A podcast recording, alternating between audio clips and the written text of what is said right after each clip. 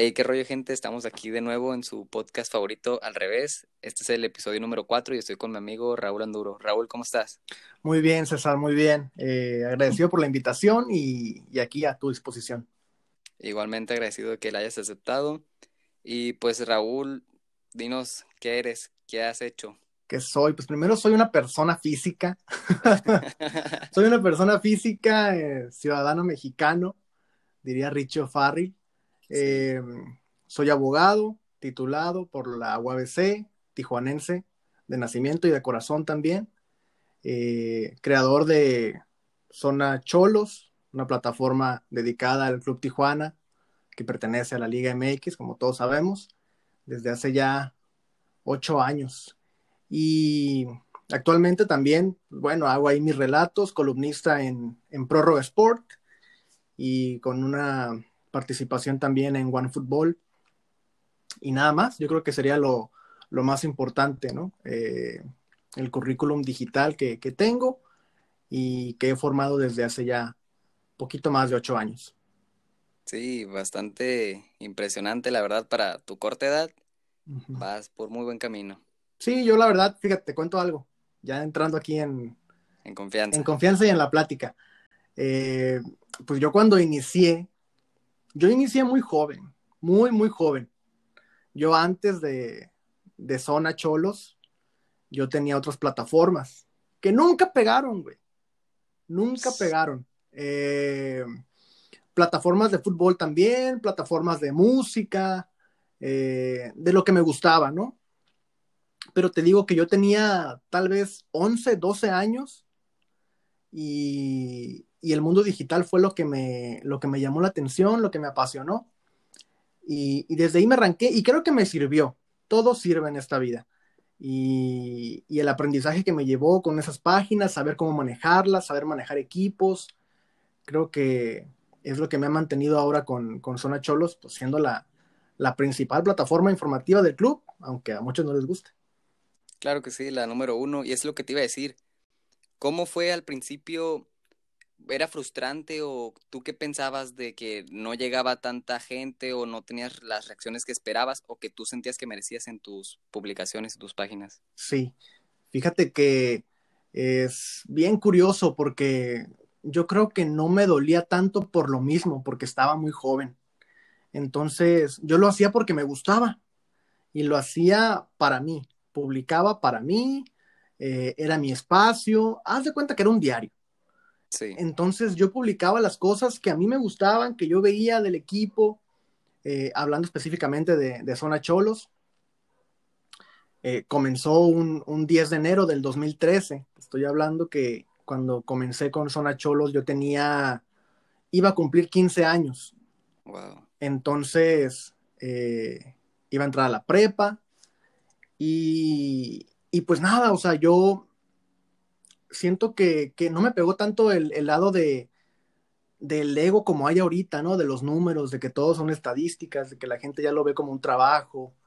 Eh, en aquel entonces no, pues yo lo veía como un hobby, lo que me gustaba, eh, daba mi opinión, daba mis comentarios, y, y, pero siempre con un respeto muy grande para, para la gente que se dedica al periodismo, ¿no? Y al análisis deportivo, porque pues, yo no soy periodista ni, soy analista eh, soy un simple aficionado más que, le gusta y, es lo que he mantenido hasta el día de hoy y, y, es lo que trato de impregnar a los equipos que equipos de trabajo que, que voy considerando y que voy incluyendo la página. Eh, te digo, en aquel entonces no, no, me importaban los números, no me importaba nada de eso, lo hacía por mí, no me frustraba para nada, Ajá. no me frustraba el hecho de no tener likes, de no tener bueno, ni siquiera existían las reacciones. O sea, te estoy hablando de que era el puro like. Sí, era puro like, ¿no? Ya sí. no sabes si le gustaba o le enojaba. O sí, no, no había nada de eso. Era el puro like, comentar y compartir. Eh, y, y, y, yo creo que por eso no me, no me pegó tanto en ese sentido, ¿no? Y aparte, tenía la experiencia de otras plataformas, como te digo, de antes, que, que había creado, más joven aún, que igual yo vi que no pegaban. Y, y a qué me refiero con que no pegaban? Y tal vez sonará contradictorio, ¿no? Pues como dices que no pegaban, pero no te importaban los likes. Bueno, sí, pero no me importaba tener el alcance, no me importaba ser famoso, a eso me refiero, ¿no? y hasta el día de hoy no, no me sigue importando, pues, o sea, no, yo no busco fama personal. Ahora sí que lo haces como tú has dicho antes, por amor al arte. Sí, correcto. Yo, si te das cuenta, hasta el, hasta el día de hoy, apenas estoy dando mi cara, estoy dando mi nombre, eh, después de ocho años, ¿no? Antes era hermético, antes no me importaba que la gente me conociera, eh, no me importaba eh, dar mi nombre, ni mi cara, ni nada, porque siempre me he procurado mantener al margen y que se dé a conocer la página, ¿no? Y, somos un equipo al final del día y, lo que quiero que se conozca es el trabajo del equipo y la página como tal. Si yo quisiera tener fama, pues yo me haría una página de Facebook, yo me haría eh, mi, propia plataforma a nombre propio, ¿no? Sí, hacer, hacer crecer tu imagen digital. Sí, correcto, pero no, yo creo que desde muy, como empecé tan pequeño, yo creo que es lo que menos me ha interesado y, y es lo que me ha funcionado. Ok, muy bien. ¿Y cómo le has hecho para tratar de evitar el hate en tus páginas o ir eliminando los comentarios de odio hacia ti o hacia el club? Sí. Fíjate que está bien curioso porque el, hate siempre va a existir, ¿no? Hagas lo que hagas, seas lo que seas eh, y estés donde estés. Eh, hasta el día de hoy, es un fenómeno que me sigue llamando la atención por el hecho de que puedes ver 35 comentarios buenos y si les das like y les das ahí me encanta y lo que quieras, pero el que contestas es el malo. Sí. O sea, en el que te ganchas es el comentario que te tira mala vibra, que te tira odio. Y, soy culpable, acepto que, que, tengo la culpa porque me sigue pasando el día de hoy. Pues. Trato de contestar esos comentarios y tal vez no los contesto con odio, ya los agarro con ironía, los agarro con sarcasmo, los agarro de ese tipo de, respuestas, pero, pero sigue pasando, pues no, es algo de lo que estamos exentos nadie eh, del hate. Y al día de hoy, yo creo que me la he llevado muy bien y hasta eso que las plataformas que tengo eh, no se llenan tanto de odio. Yo creo que porque no, Nunca hemos Porque no lo promueves, ¿no? Sí, no lo promuevo y aparte damos datos duros, o sea, es información, de vez en cuando sacamos comentarios, sacamos opiniones personales, pero en, la mayoría pues son datos que, están ahí y tirarle odio a un dato pues es pegarle a la pared. Sí. Sí, sí. Y como comentabas, pues a lo mejor ahora ya no te enganchas tanto. Al principio me imagino que era un poco más difícil, pero también poco a poco yo me, he dado cuenta ahí que las personas a lo mejor están pasando por una situación difícil, sobre todo ahora por la situación en la que estamos viviendo de, cuarentena.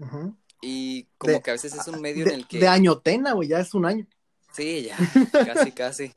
El 17 de marzo cumplimos un año ya. Fíjate, pues ya, un mes más. Sí, un mes más. Ya como, bueno, uno más, ¿no? Sí. Pero te comentaba que a veces siento que es una forma en la que ellos quitan su frustración o su odio hacia algo o, que la están pasando mal ahí contra el equipo o en la página, ¿no crees lo mismo? Sí, yo creo que algo debe de haber, ¿no? Pues la gente no está conforme. Yo entiendo cuando la gente se queja, se queja del equipo, tiene, el equipo le ha dado todas las razones a la afición para que se queje. Em, se quejan de la directiva, se quejan del equipo, de los cuerpos técnicos que han pasado, que han sido bastantes de, ocho años para acá. Eh, pero independientemente de, que la gente tenga la razón, uno es una crítica constructiva y otro es tirarle odio. ¿no? A, la página, porque en ocasiones no le tiran odio al club, le tiran odio a la página, ¿no? Es que son paleros, eh, están comprados, cuántos boletos les van a dar, no, o sea, no va por ahí la cosa. Si supieran, ¿no? no, si supieran que, por favor, nosotros ladramos de noche para ahorrarnos el perro, eh, dirían por ahí. Eh, y el club, el club es el que hace eso, ladra de noche para, para ahorrarse el perro. Porque al final del día, nosotros, bueno, por lo menos yo, que, que soy el que creó la plataforma y que lleva ocho años aquí, nunca he recibido un peso del club nunca he recibido un boleto de club, nunca he recibido nada. O sea, no me han dado nada. Ni un gracias. Ni unas gracias, ni las pulseras, ni nada. O sea, me han dado la felicitación ahora que cumplimos ocho años, ¿no? Sí. Que Y apenas hasta ahorita, ¿no? hasta ahora, que, que la agradecí y, y que reconocieran el, el mérito digital que tenemos como plataforma, pero, pero ha sido todo. El contacto con el club ha sido nulo. En algún momento eh, sí intenté eh, sacar acreditación para estar en, en las conferencias de prensa del club. Órale. Eh, pero no tenía los tiempos, eh, pues yo, o sea, te estoy hablando de que eso fue hace tres años, cuatro años, cuando empecé a, a formar un equipo y entre que éramos muy jóvenes, no teníamos los tiempos, eh, la escuela, el trabajo, pues no se podía asistir a todos los partidos y no tenía caso. ¿Y por ahí tú ibas que en tu segundo año de la carrera? Yo iba, sí, pues hace cuatro años, sí, más o menos, por ahí. Por ahí. Entonces, ha sido el único acercamiento, pero que, que tú digas, uy, se, se lleva con Jorge Alberto, se lleva con Nacho. No, nada de eso, o sea, somos una plataforma de aficionados para aficionados y tratamos de conseguir información de todos lados. Creo que, que esa es la bandera que tenemos. Claro que sí. ¿Y cómo ha sido el proceso para ir creando tus contactos o tus aliados digitales en tanto en tu plataforma de Raúl Anduro, que ya la empezaste a crear hace poco, o como en Zona Cholos?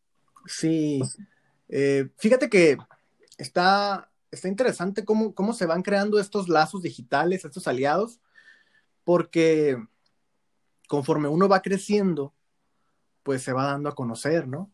Y, y bueno, la plataforma que más ha crecido es, eh, está en Facebook, que, que ya vamos para, para casi 13.5 eh, K, ¿no? O sea, Sí. 13.500 ya vamos para, para allá. Medio estadio caliente. Medio estadio, medio estadio podríamos llenar de, de puro aficionado. Eh, y es la plataforma que más ha crecido. Te estoy hablando de que tal vez hoy por hoy Facebook ya no sea la plataforma por excelencia de, de todos, ¿no? Tal vez la gente ya usa más Instagram, eh, tal vez la Twitter. gente, ajá, Twitter, TikTok, eh, ahora, ¿no? Pero en su momento, pues Facebook era la plataforma fuerte. Y Sí. yo creo que ahí empezamos a darnos a conocer. Eh, en su momento también, pues bueno, a- e- existía mucha competencia entre páginas que informaban del club. Había muchas plataformas que, que querían informar del club y muchas que ya no existen hoy, que, que quedaron en el olvido, en el abandono. Sí. Pero conforme vas creciendo, te digo, eh, la gente te va, te va conociendo, tal vez un periodista por ahí dice, ah, compartió mi nota, o tal vez el periodista dice, mira, eh, soltó una opinión. En, en Twitter también, eh, yo creo que es la forma más fácil de conseguir estos aliados, porque bueno, ahí retuiteas algo, comentas algo, tu tweet se puede hacer viral y se puede dar a conocer en, en muchos lados. Yo también agradezco que nos hemos hecho eh, de aliados digitales porque tweets de, de la plataforma en, pues en Twitter, obviamente, eh, se han compartido en, en páginas deportivas, o sea, en, en Soy Fútbol, eh, se han compartido en páginas como, recuerdo mucha, mucho una ocasión en que estuvo una nota de, de Juan Fútbol, cuando Juan Fútbol era wow, Uh, Eh, y era un tweet de, de nosotros, ¿no? Que hacían referencia a, a lo que estábamos informando. Entonces, creo que también ahí tomó un poquito de relevancia. Nos fueron contactando periodistas, directores técnicos, jugadores, eh, parte de la directiva también, eh, y, y es lo que hemos creado, ¿no? Pero tra- tratamos, o por lo menos yo trato de que no, no sea una relación eh, tan cercana, por lo mismo, porque pues no, ni nos interesa, ni, ni queremos sesgar el punto de vista que tenemos. Pues. Siempre nos hemos eh, inclinado por, por decir la verdad, por decir la neta Por la objetividad, ¿no? por la objetividad, correcto. Entonces, no, no me gustaría tal vez, bueno, ser amigo de Nacho Palou y irme a comer con él todas las tardes y luego tirarle caca en, en la plataforma, ¿no? Siento que Pues sí, sería muy feo. sería muy feo. Entonces, ¿sabes qué? Prefiero no ser amigo de, de personalidades del club porque en algún momento pues van a estar a escrutinio de nosotros y tal vez se van a molestar nos van a reclamar. Entonces, mejor cada quien su distancia, cuando les pedimos ayuda nos ayudan, como ahora en el aniversario, y, y cuando no, no, y cada quien lleva su vida tranquilamente. Sí, es mejor tener una relación profesional en ese punto porque, como comentas, imagínate que en estos momentos en el equipo va bien Jonah y Fidel, son los que más destacan. Pero ¿qué tal si en 10 fechas más ya no están funcionando o no están rindiendo igual y los tienes que criticar? A lo mejor no le va a gustar al jugador y puede que salga mucho peor ahí algún problemilla. Sí, sí, y luego, pues por ejemplo, este ejemplo que tú pones, eh, pues bueno, Fidel apenas, hemos entablado apenas unas conversaciones eh, con Jonathan desde que llegó a, Tijuana, fue muy atento con nosotros, nos empezó a seguir, se comunicó con nosotros, nos, responde historias, todo. Eh, está, se puso la camiseta. Y, y sí, en ocasiones, pues bueno, ha fallado, como todos fallamos y como todos los jugadores fallan, ¿no? Ha cometido errores y tenemos que criticarlo y ni modo, ¿no? Y, él lo entiende y yo creo que él está consciente de eso y, ahí sigue con nosotros y, sigue el contacto y la comunicación. Pero creo que, fíjate que lo escuché una vez de, de Christian Martinoli y también de David Feitelson, que preferían tener la pluma limpia a tener su casa con jugadores sucios. Entonces, creo que es, es cierto, o sea, prefiero dar mi opinión sin importarme nada a tener un contacto, tener una fotito, tener, tener algo, pues. Sí, porque luego, por ejemplo, en el caso de Martinoli, le encanta estar haciendo bromas, chistes sobre ciertos jugadores. Faitelson es muy duro al criticar, entonces Imagínate que al rato está criticando a Furanito de tal y sale con su archienemigo deportivo acá en una fotito en una cena. La gente va a empezar a tirarle de que no, pues es que le tiró porque ya anda con su tanito y le tiene que tirar a fuerzas a fulanito. Sí, fíjate que también ahora que, que tocaste el tema este de, de las cenas, yo siempre trato de que somos una página informativa, pero al mismo tiempo eh, trato de que no nos metamos en la vida privada de las personas. Y ahora es muy sencillo meterse en la vida privada de los jugadores porque todo se sube a Instagram, ¿no? Y, todos sabemos.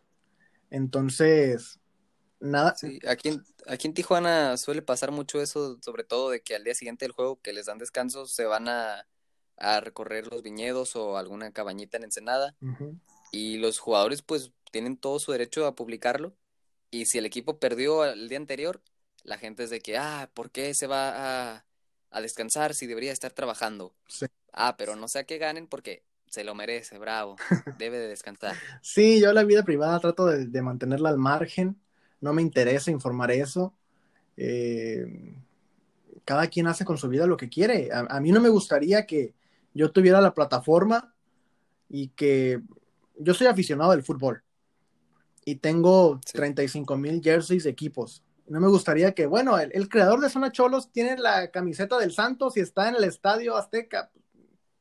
O sea, ah, ¿qué tiene que ver eso, no? O sea, fui a ver un partido del Santos tal vez en el Estadio Azteca y me puse la camisa y, ya, fui, fui de aficionado, ¿no? Ese es otro tema. Las, cualquier foto o cualquier clip que saquen a lo mejor de alguna conversación, la gente le encanta sacarlo de contexto porque a la gente le encanta el chisme, ¿no crees? Sí, sí, o sea, el chisme alimenta el alma. sí, o sea, ¿qué sería para empezar de nosotros sin otras páginas que les encanta estar creando chisme polémica y van haciendo de una situación muy sencillita, por ejemplo, como que eh, Gignac cuando no podía meter goles o Manotas ahorita que va llegando, que Manotas no no ha metido tantos goles como se esperaba. Y entonces van haciendo la bolita ahí de nieve, de nieve y va creciendo hasta que en algún punto puede llegar una avalancha. Sí, sí, sí, sí. Eh, fíjate qué curioso. El, tema está, está para, para un podcast entero, yo creo. Porque es un tema muy extenso, porque nunca vas a llegar a un punto. Al final del día, el chisme y la crítica van de la mano también. Y, y hay que aguantarse y hay que, y hay que trabajar. Yo creo que es todo, o sea, aguantarse y trabajar. Sí, tomarlo, tomarlo por un rato, a lo mejor digerirlo y dejarlo ir. Sí. Pero una vez vi una, un comentario, creo que es de un, un personaje en redes sociales que se llama Diego Rusarini, que dice que él lo agarró a otra persona, pero él dice que es imposible que tú hagas una nota 100% objetiva. Porque va a llegar un momento en el que te vas a inclinar por cierta situación o por cierto sesgo cognitivo y ya no vas a ser totalmente objetivo. Es imposible. Sí. Ya sea por tus creencias, religión o tus gustos políticos, todo influye, todo para que digas ciertas cosas y otras no. Vas omitiendo cosas y al omitir cosas ya deja de ser objetivo. Yo estoy completamente de acuerdo. Yo estoy completamente de acuerdo. No, no hay un punto de objetividad máximo, creo yo. Porque, como tú dices y como lo citas correctamente, o sea, al final del día todo influye. Y hagas lo que hagas, va a tener la influencia de todo lo que has vivido, visto, oído, eh, en, lo que escribas y en lo que realices. Entonces, no, no, no tengo nada más que agregar, es completamente cierto y, y se trata, se trata de, de, ser lo más objetivo posible dentro de la perspectiva y la burbuja que, que tenemos cada uno. Sí, claro que sí. Y a ver, nos comentaste al principio que tú estudiaste en la UAS y estudiaste Derecho, ¿verdad? Correcto. Ya también nos comentaste que no eres periodista. ¿Cómo es que un abogado llega a, a realizar cierta actividad de comunicación o de un periodista?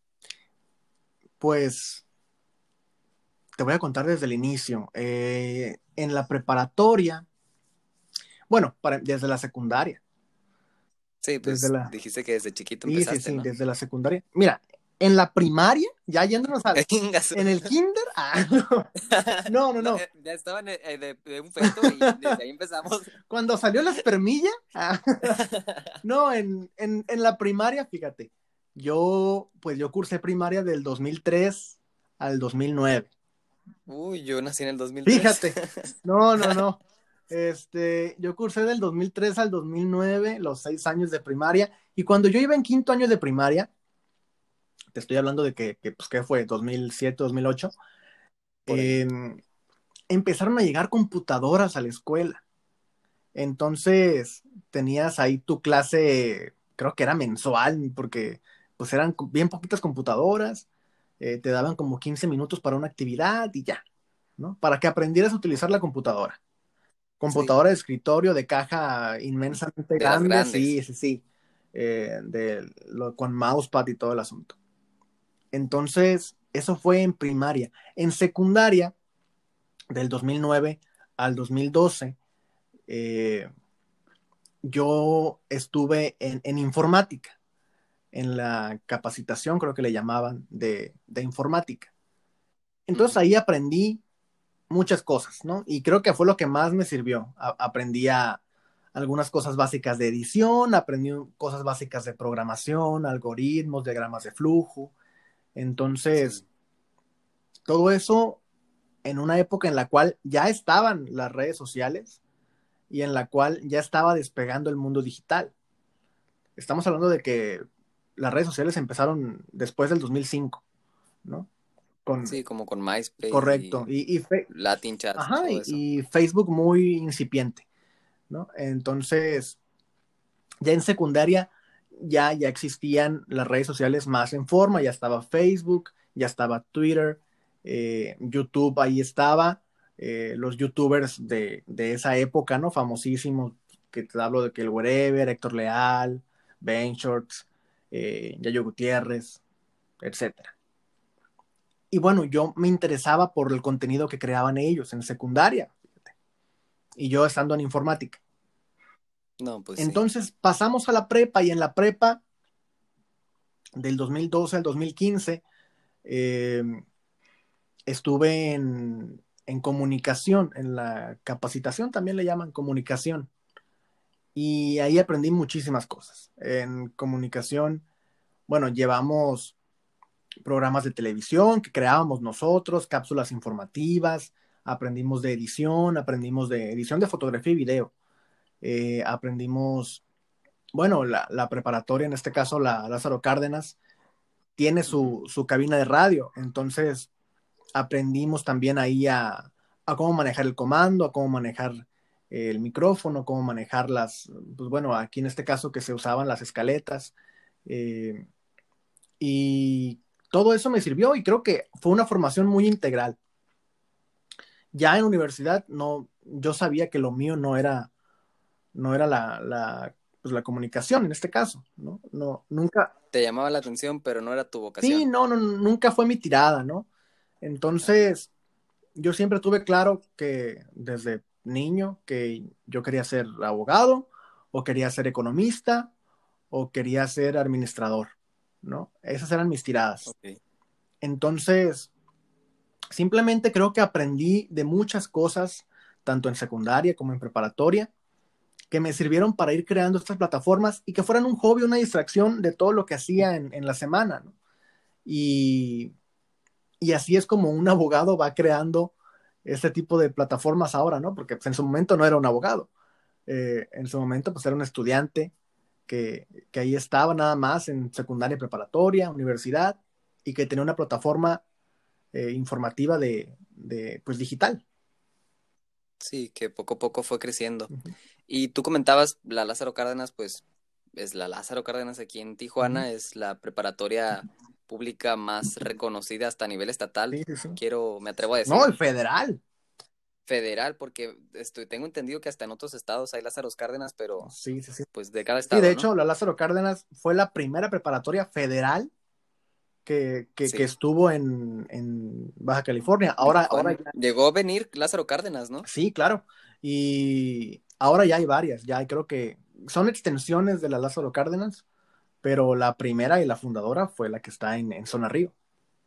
Sí, hay una, tengo entendido, para el Florido y varias como extensiones. Sí, sí, A lo que iba es que me comentaste que hay cabina de radio. Em, ya me he enterado de otras escuelas, por ejemplo, yo acá voy en, en Xochicalco, también tiene su cabina de radio. Como que las escuelas se han ido adaptando o se van dando cuenta de a hacia dónde va el futuro, hacia dónde va cada carrera. Y ya con el crecimiento de redes sociales, de todo el contenido digital, pues se ven con la necesidad de, para su carrera, que tenga una, un mejor desarrollo, crear su cabina de radio o sus espacios para que el alumno pueda aprender y desarrollarse mejor como estudiante, ¿no crees? Sí, y es, es muy importante y, y qué bueno que lo entiendan así y qué bueno que lo hagan porque desarrollas tus habilidades y, y más en esa edad en la cual por lo menos yo, pues yo era muy inquieto. Entonces a mí me gustaba eh, ver cómo se hacían las cosas, me gustaba, eh, bueno, quiero aprender esto, quiero, quiero utilizar esto, quiero ver cómo se hace un programa de radio, quiero, quiero ver cómo se hace un programa de televisión, cómo se hace una cápsula, cómo, cómo bueno, vas creando una serie, llegamos a hacer series eh, que, que las producíamos nosotros las actuábamos nosotros, las escribíamos nosotros, y todo. y las presentábamos y presentábamos capítulos cada semana, ¿no? Entonces hacías una serie eh, que, duraba, tal vez te daban dos meses del, semestre y los siguientes... Unos seis, ocho capítulos. Ajá, y los siguientes dos meses, ah, pues bueno, cada viernes van a presentar su capítulo de la serie. Y ya presentábamos cada viernes el capítulo de la serie, ¿no? Y, y era muy divertido y yo siento que es muy bonita la forma en la cual se crean las cosas digitales, programas de televisión, de radio, el teatro también es precioso. Eh, todo lo que tenga una expresión artística se me hace muy, muy interesante y qué bueno que lo exploten y qué bueno que hagan estos espacios, las preparatorias públicas y privadas. Eh, siento que para allá va todo y no todo es teoría, hay que aplicar la práctica. No, y últimamente yo me he dado cuenta que ya ves que cuando entras, no sé, eh, supongo que sí, cuando tú también estudiabas, te hacen un examen para ver tu tipo de aprendizaje, si ya eres visual, auditivo o kinestésico. Sí te tocó, ¿no? Pues, supongo que sí, no me acuerdo. bueno, para los que ahorita están en la escuela o que, que están en, pues a lo mejor van a entrar otra vez a la escuela, te hacen un examen para ver tu tipo de aprendizaje y que el maestro sepa cómo debe de llevar su materia. Entonces yo me he dado cuenta que la mayoría del salón, ponle, somos, vamos a poner un número chico y cerrado, 20. Em, de esos 20, 14, 15 son kinestésicos. Después le sigue que visual y muy pocos auditivos. Y las materias antes, y todavía hay ciertos profesores que te la quieren estar dando hablada. Nada más estarte hablando de la materia, la materia, y el alumno así nunca va a aprender. Están quienes últimamente le meten la presentación de PowerPoint, bla, bla, bla, que un videito de YouTube, y ya, combinaste el auditivo y visual. Y hay muy pocos maestros, o no tantos, que dicen, bueno, hoy vamos a ver esto de programación, o vamos a ir al laboratorio dos veces a la semana, tres veces a la semana, ya no vamos a estar viendo tanta teoría. Todavía no. ¿No piensas igual? Pues, ay, es que está bien complicado cómo se ha llevado la forma de aprendizaje últimamente, ¿no? No, sí, sobre todo con la pandemia. Sí, sí, lo digital es ya, o sea, ahora clases en línea, o sea, en mis tiempos imposible, ¿no? Que llevaras una clase en línea. La clase en línea que llevabas era hora libre. o sea, sí. era, la hora libre, ¿no? Ay, va a haber clase en línea, ah, pues hora libre, vámonos. Eh, porque así era. Ahora, pues ya con esto de la pandemia, pues bueno, se, se tuvo que recluir a todos en sus casas y, y desde su computadora e internet.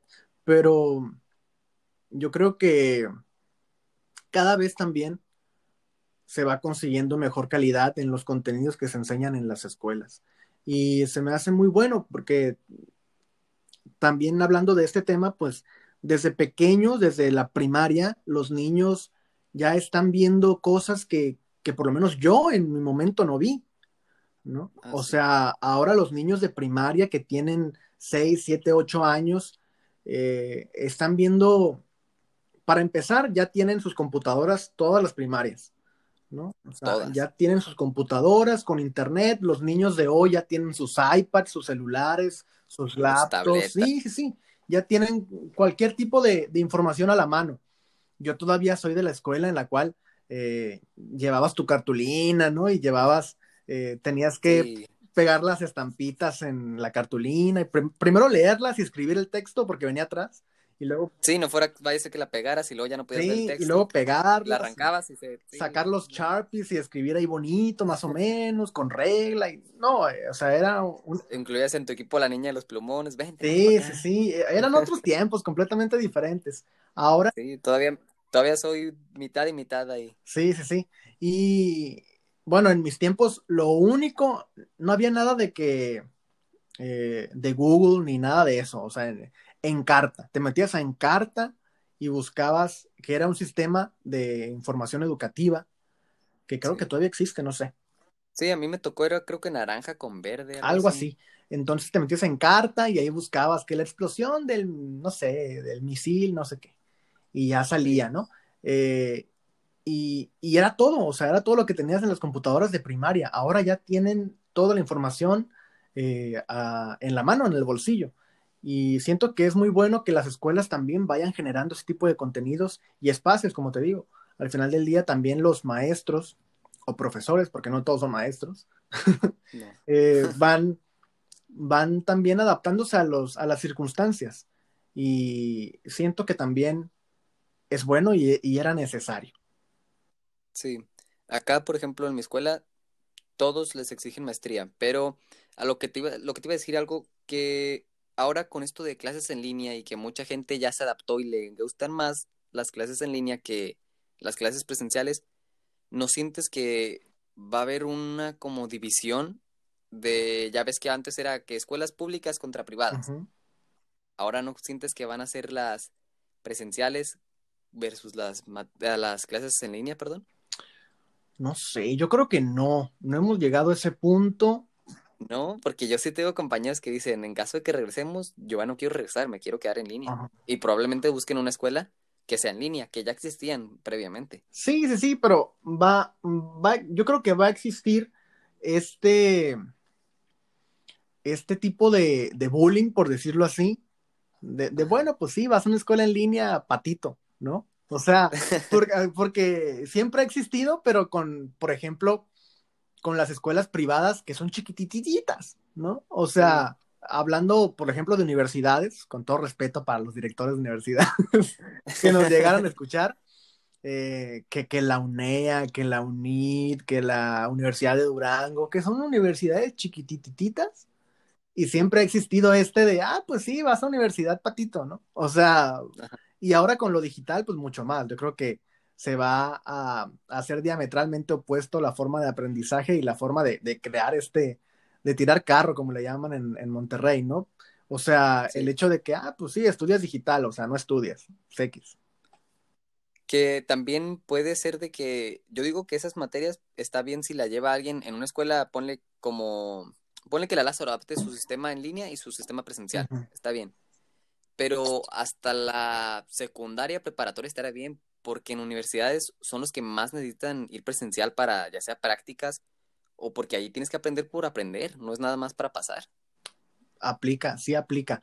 Pero fíjate que, por ejemplo, en UABC, yo antes de la pandemia ya tenía clases en línea. Eh, la UABC tiene un sistema estatal, obviamente, que, que tenía tus clases en línea. Pues bueno, se usaba Blackboard en, en mis tiempos, ¿no?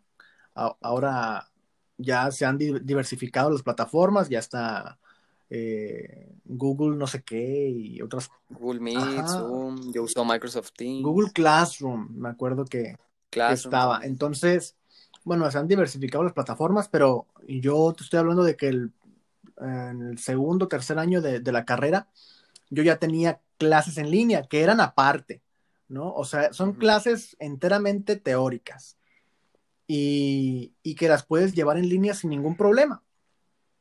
Obviamente hay clases que no, que no existían en el catálogo de clases en línea, que, eran importante tener práctica en, la universidad, pero creo que eso lo pueden adaptar todas las escuelas de todos los niveles. Llevar... ¿Y en todas las carreras? Yo creo que sí. Eh, mm, porque hay. No sé, porque por ejemplo, yo voy para medicina, no creo que puedas aprender a operar en línea. ¿sí? No, no, no. Juego de mesa operando. No, a, eso voy. O sea, no, no todas las. O sea, me refiero a que en todas las carreras, pero no todas las materias. ¿Sabes? O sea, hay, hay La teoría que sí la lleves. Claro, o sea, hay teorías. Hay teorías. Hay materias que son pura teoría, ¿no? Entonces, esas materias las puedes llevar en línea sin ningún problema a mi consideración, ¿no? Yo no soy secretario de educación, ni, mucho menos, pero yo creo que las podrías llevar, así sea la carrera de medicina, que tal vez tengan una materia o, un conjunto de materias que podrían llevarse en línea porque pues no necesitas la práctica. Eh, así estudiaras medicina, como te digo, o economía, o arquitectura, o lo que quieras, porque todas las carreras tienen práctica y teoría, pero la teoría la puedes llevar en línea sin ningún problema, creo yo. ¿Y tú qué crees que vence, la teoría o la práctica? Mm. Fíjate que, por lo menos yo soy muy teórico. A mí me gusta leer mucho, a mí me gusta informarme, me gusta eh, entender lo que estoy leyendo, ¿no? Comprenderlo. Y siento que la teoría, pues, va, ligada. Y, ineludiblemente va ligada la teoría con la práctica. Eh, son un conjunto son, son cómplices, no los puedes separar. Entonces, yo soy teórico, pero la práctica la vas realizando eh, en el día a día, por lo menos yo en mi carrera, pues yo pocas veces tuve materias prácticas en derecho, pero lo que practiqué, lo practiqué en la calle y lo practiqué trabajando. Entonces... Sí, agarraste callo por donde podías. Sí, sí, sí. Y, y es lo que me funcionó pero hay gente a la que tal vez le, apasione la práctica, pero, pero necesitas la teoría, porque nadie va a saber arreglar un coche si no lee antes algo. No, vas a estar regándola y regándola hasta que de una de chiripa te va a salir. Sí, tienes que tener las bases escritas, teóricas, y luego ver cómo le haces. En ocasiones salen las cosas, ¿no? Como, pues en México somos muy dados a que en, compramos un ventilador y no leemos la instrucción y bueno, ahí armamos como se puede. Ya como Sí, la famosa no, mexicanada o chicanada. Chicanada, sí, Simón. Eh, y, y, ahí la armas, ¿no? Pero, pero si no la hayas, vas a tener que recurrir a la teoría, tarde o temprano. Sí, yo, ahí en ese caso estoy de acuerdo contigo en que a fuerza tienes que saber la teoría y que sí, la teoría ah, a lo mejor termina venciendo a la práctica, pero yo sí soy de que por más que me enseñes la teoría, hasta que no lo haga, no lo voy a poder volver a hacer. Porque yo siento que la teoría, en mi caso, sí, me, encanta leer libros y todo, pero no se me queda a lo mejor tanto. Ah, si en cambio, mm, ya tengo las bases de que leí, voy y lo hago, al, por ejemplo, al laboratorio. Yo cuando lo quiero volver a hacer, como que regreso mi mente a qué hice en ese momento en el laboratorio. No, se me hace más fácil así en práctica que regresar mi cerebro a algo que leí hace cinco años. Sí. Pues sí, te digo, hay, hay, de todo en la viña del Señor, como dicen por ahí. Eh, pero, por ejemplo, hay cosas que, que, no puedes poner en práctica cuando te las enseñan. ¿Y a qué me refiero? Voy específicamente a este punto, ¿no? Que, que ahora tocando, que tocamos el tema de todos los niveles educativos. Por lo menos a mí, a mí me enseñaron eh, el tema de la reproducción en primaria primaria, secundaria. Y no es como de que, ah, mañana van a ir a reproducirse con... No, no, o sea, no, no, no. no, no era así el sistema. Te estoy hablando de que tal vez en primaria... Creo que todavía no. No, pues no, ¿cómo, no? Te estoy hablando de que tal vez cuarto, quinto de primaria, yo tenía 10, 11 años y eso lo practiqué mucho tiempo después, ¿no? Sí. Y ya ni te acuerdas qué te dijeron, pero eh, o sea, son temas que esos no los puedes replicar, no los puedes practicar. No, yo tengo un poquito más fresco eso de cuando te lo empiezan a enseñar. Estoy segurísimo que es en cuarto de primaria, en ciencias naturales, página 84. No, ya ves que decían, pon la página 84. Sí, sí, sí, clásica. No, ajá, y pues es cuarto de primaria, empieza en ciencias naturales, te lo dejan de dar y te vuelven a dar biología, ya no se llama ciencia, se llama biología hasta primero secundaria. Ya luego es química y, física, ¿no? Sí, le cambian de que es primero biología, luego física y el último química. Y entras a la prepa y empiezan con química, luego a mí me dieron al mismo tiempo física y química y en ya en último año cambia, ¿no? Sí. Sí, ya, ya en... Por, por ejemplo, yo no me acuerdo, yo no me acuerdo en nada, en ningún momento desde que estudié, que, que me enseñaran métodos anticonceptivos. Ah, ¿sabes? ¿En serio no te tocó a ti? Yo no me acuerdo una plática, o sea, tal vez sí, pláticas, ¿no? Pláticas individuales de que, ah, vamos al auditorio o al audiovisual, vamos a hablar ahora de los métodos, pero que dijeras, ah, la clase de hoy va a tratar de métodos anticonceptivos, yo no me acuerdo. No venía en el plan de estudios, ¿verdad? Yo no me acuerdo. Entonces, yo no me acuerdo que la maestra haya tocado el tema del DIU, que haya tocado el tema de la inyección, que haya tocado el tema de, los espermicidas, nada de eso me acuerdo. Entonces, siento que eso es importantísimo y más en un país de tantos millones de, habitantes, ¿no? Pues eh, hace poco escuché, creo que son entre 127 y 131 millones de mexicanos. Sí, y cada... Y mexicanas también. Y cada segundo nace uno más. Entonces, y en ocasiones por la falta de información. Entonces, yo no recuerdo haber tocado ese tema nunca. No recuerdo, por ejemplo, ahora que, dices que en cuarto de primaria se, se toca los primeros esbozos de este tema. Eh, yo no recuerdo tampoco el que hayan tocado el tema de la masturbación. Uy, no, a mí tampoco lo todavía lo toman como tamú. Mira, te voy a platicar desde mi experiencia personal. En primero de secundaria en biología nos tocó un profesor que se llama Eugenio. No se vas a quemar gente. No, no, no, me cae muy bien la verdad y le agradezco a él porque él llegó y nos dijo en una clase, esto estoy poniendo mi trabajo en riesgo porque es un tema del que no se supone que no debemos hablar, pero yo no estoy para tabús en esta clase. Y nos habló de todo ese tema de la masturbación y yo creo que pues te lo tienen que dar para información. Sí. Aunque no lo hagas en práctica, es como la información, como en, primaria, como tú dices, no ibas a, después de que te enseñan la reproducción y el aparato reproductor masculino y femenino, no ibas de volada a ir a, ponerlo en práctica. Pero igualmente en los métodos anticonceptivos, a mí sí ya me tocó que venía en el programa que te tenían que enseñar mínimo de que el condón, DIU o cualquier es la pastilla y diferentes métodos que existen. También pues de que una vez al, al semestre o dos veces al, al semestre te llevaban a una, a una, a la, perdón, a una plática en audiovisuales, como decías tú. Pero, ajá, como información yo digo que no está de más. Sí, sí, pues es que al final del día, o sea, debería informarse, ¿no? El, es un tema que, que es sumamente importante para tener una vida sexual plena, porque, pues, todo va ligado al sexo, siempre digo yo. Entonces, si no sabes cómo desarrollarte sexualmente, eh, vas a batallar mucho, vas a batallar mucho en, todos los sentidos. Y, se me hace mal que, toquen, ¿cómo decirlo? Que, lo tomen como un tabú todavía, el tema de la masturbación, eh, que es algo supernatural, que es algo hasta saludable en su momento.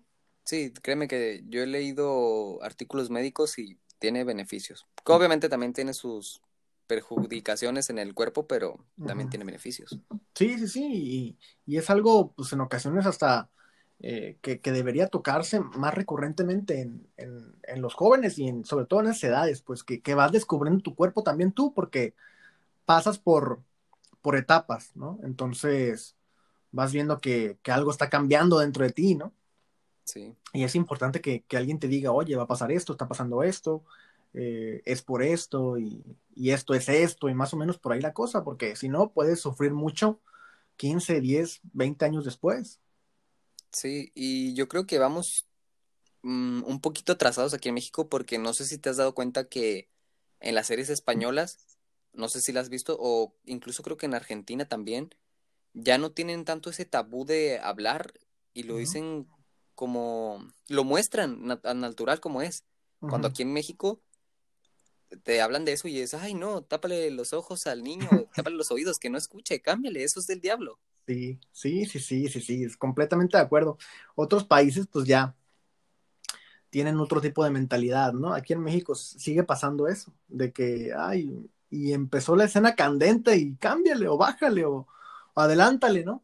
Eh, porque no, no queremos ver eso. Entonces, yo creo que es necesario y porque tienes que descubrirte y tienes que descubrir lo que está pasando a tu alrededor. Las mujeres, pues bueno, ¿qué es esto que me salió? Hasta por un tema de salud, ¿sabes?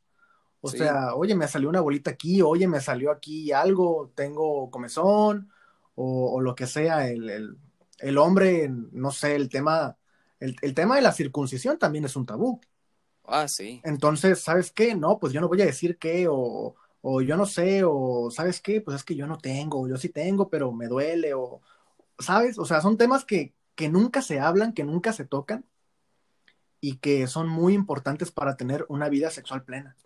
Sí, que en muchos casos va ligado a la religión también. Y algo te iba a comentar ahorita. Se me fue. Se te fue. Ah, ya me acordé. Em, con eso que decías de que, por ejemplo, las mujeres me salió una bolita en el seno. Yo me da alegría, me da gusto que ya octubre es el mes de, el mes rosa, el mes de autoexplórate para el cáncer de mama. Y aquí les va, no, aquí te va para ti, para todos los que nos están escuchando, no solo las mujeres se deben de autoexplorar la mama, porque a los hombres también, no tan común, pero les puede dar cáncer de mama. Sí, sí, sí, sí, es correcto. Hay que revisarse y el hombre, el hombre es mucho más penoso.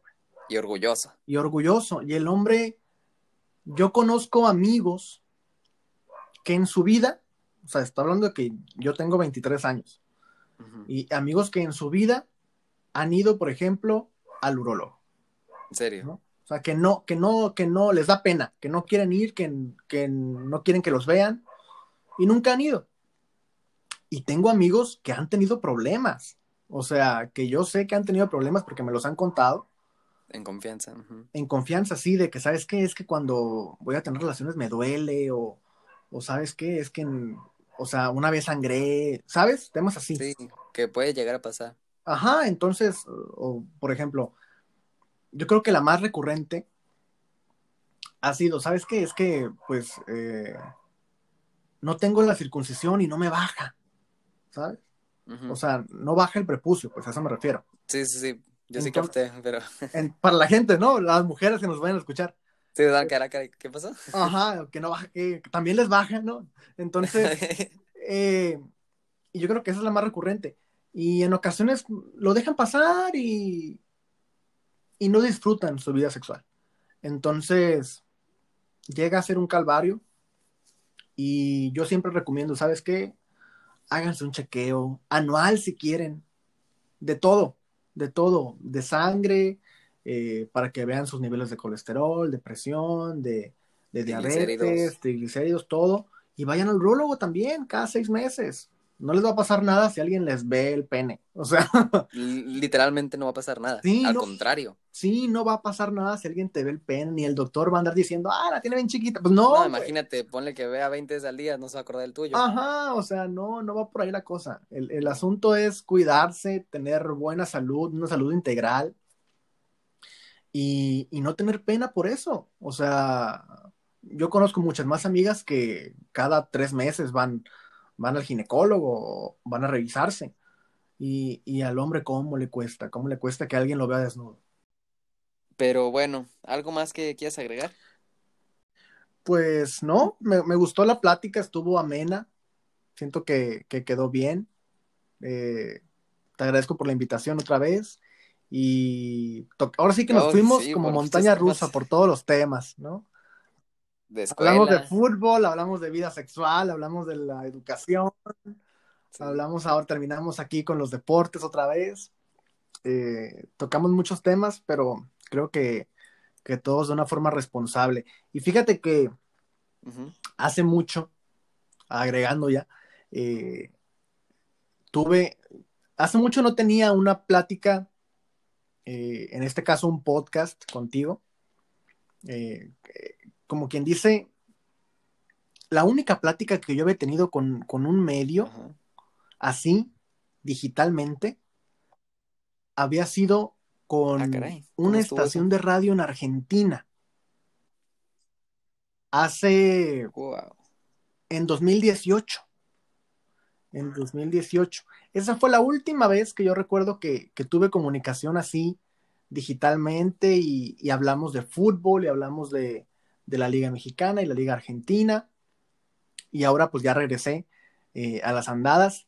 Te agradezco la invitación eh, por, por este espacio. Sí. Comentaste un poquito, tuviste una plática pero muy corta con Dulce, creo que se apida Vargas, ¿no? ¿Por qué me la aventé? Dulce. Angulo. Ah, Dulce Angulo. Angulo, sí, Dulce Angulo. Sí, tuve una plática con ella en su perfil. Ella es diseñadora, freelance, eh, trabaja para Cholos también, es parte del equipo creativo del Club Tijuana, la conozco desde hace, que te gusta? Ocho años también. Fue algo muy corto. Gran amiga. Sí, fue una plática muy, muy rápida. Eh, creamos contenido juntos para, su perfil, que, es un poquito de emprendimiento, de, inspiración para, la gente que quiere emprender. Eh, hace poco también tocamos un tema legal, eh, para la gente que quiere emprender, lo, mismo. Y, en estos días va a salir también otro, otro video con ella, otra plática que tuvimos justamente de ese tema, del tema legal.